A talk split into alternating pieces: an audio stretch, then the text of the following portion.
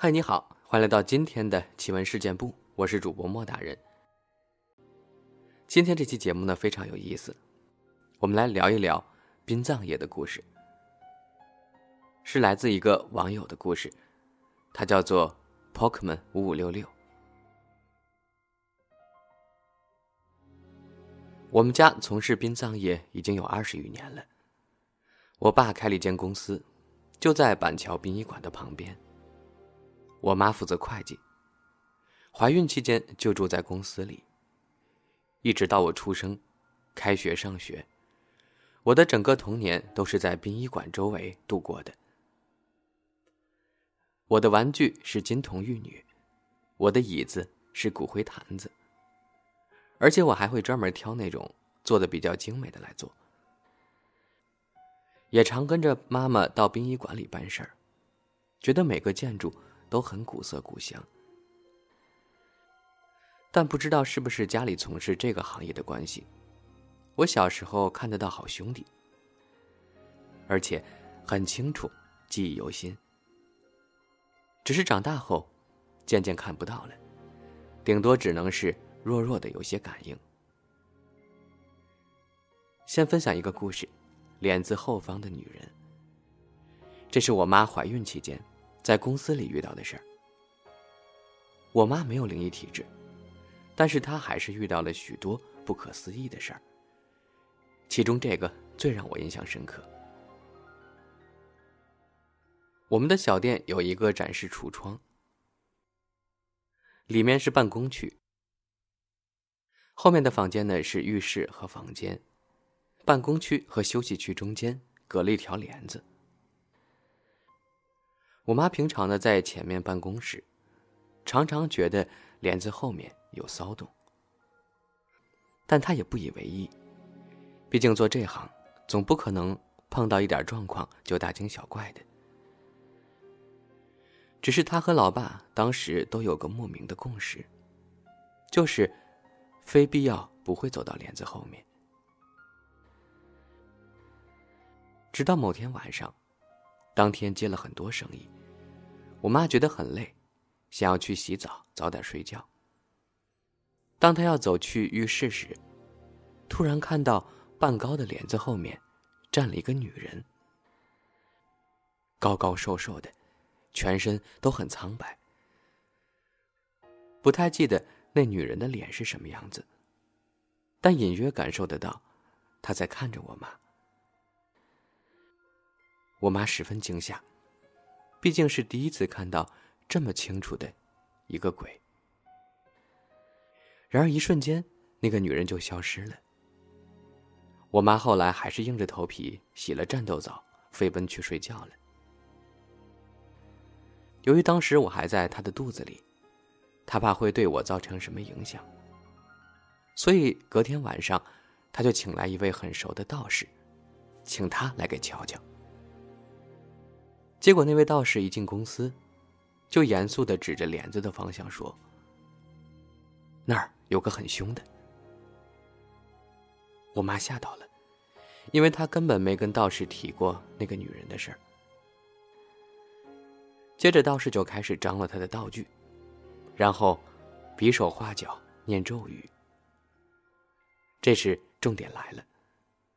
我妈说：“当那个道士从门口一路施法到帘子前时，就在他要碰帘子的一刹那，顿时像是被某个强而有力的东西踢了重重又结实的一脚，整个人飞到了门窗边的橱窗里，就像是武打电影里吊威亚那样的，一脚给踢飞了。我妈简直傻眼了，道士本人也傻眼了。”我妈一直强调，她这辈子都没看过这么扯的事儿。道士着地后，像是中了内伤一样，狼狈的站起来。看得出来，他很惊恐，但还是硬要撂几句狠话，例如“可恶呀，竟然如此嚣张”之类的话。不过道士再也不敢接近那边了，只是给我妈一些符咒，交代她怎么处理。然后，就匆匆离开了。我妈说她当时太震惊了，还来不及反应。事后想想，觉得倒是当时还蛮好笑的。后来我妈照做以后，也不晓得解决了没有。毕竟那个女人一直都没什么恶意。直到我出生以后，发生了一件让我妈百思不得其解的事儿。有一次，她在洗澡呢，把刚出生不到几个月的我放在床上睡觉。突然，他听到房间传来“砰”的一声大响。接着就是我凄厉的哭声。当时心想，完蛋了，八成是我跌下了床。结果他冲到房间一看，发现我确实跌到床底下，但是下面却有棉被隔着，整齐的就像是有人刻意铺好似的。而且那件棉被是平常他自己盖的那件，不是盖在我身上的。照理讲。那件应该折好，放在离我很远的地方。然而刚才的声响，像是直接掉到地上的声音。如果是掉到棉被上，不会有那么大的声音。他又仔细确认，我身上没有任何外伤。隔天还去医院检查有没有脑震荡。从此以后，我妈就怀着感恩的心，在公司住到离开为止。看来帘子后面的女人并没有恶意啊。再来说一个溺水的小孩儿，这是我们家接过的一个丧家的案例。亡者是一个九岁左右的小男孩当时我也差不多在二三年级的年纪。虽然我没有上学时都会在公司里玩，那时候我妈已经住在另一个家里了。但是爸妈从来不会跟我提起有关工作内容的事儿。顶多是我妈不想让我自己一个人待在公司，所以去哪儿办事儿都会带上我。有一天，我妈带我跟桑家到殡仪馆里的解剖室。她没有让我跟进去，就只是叫我坐在外面的摩托车上等她。等啊等啊。我看到一个年纪跟我差不多的小男孩，在门口徘徊。他不时的转头看我，但又好像很好奇门内发生的事儿。那时大概接近五六点了，天色已经昏暗。他看起来很虚，不过很明显，有手有脚。我当时几度想过去告诉他。妈妈说了，小孩子不可以进去里面哦。但还是没有，因为机车很高，我很怕下不来。没过多久，我妈他们出来了，每个人的脸色都不太好看。回公司以后，我跟我妈说那个小男孩的事儿，我妈竟有点吓到，大概描述了他的样子。我说：“对，就是那个男孩。”接着，我妈就沉默了许久。要我别想太多，说那个弟弟只是想看看妈妈而已之类的话。长大以后，某天我突然想起此事，又跑去问我妈。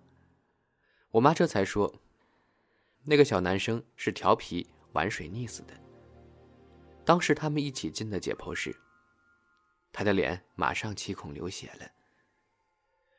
虽然这是人体有可能发生的自然现象。但当下所有人都吓傻了。之后家属请示神明，神明说那个弟弟不知道他已经过世了，因为他不听话跑去玩水，所以很怕他妈妈，怕妈妈生气。至于七孔流血的原因，我有点忘了。但想起当时那个在门外徘徊的身影，也许他真的很怕他妈妈生气吧。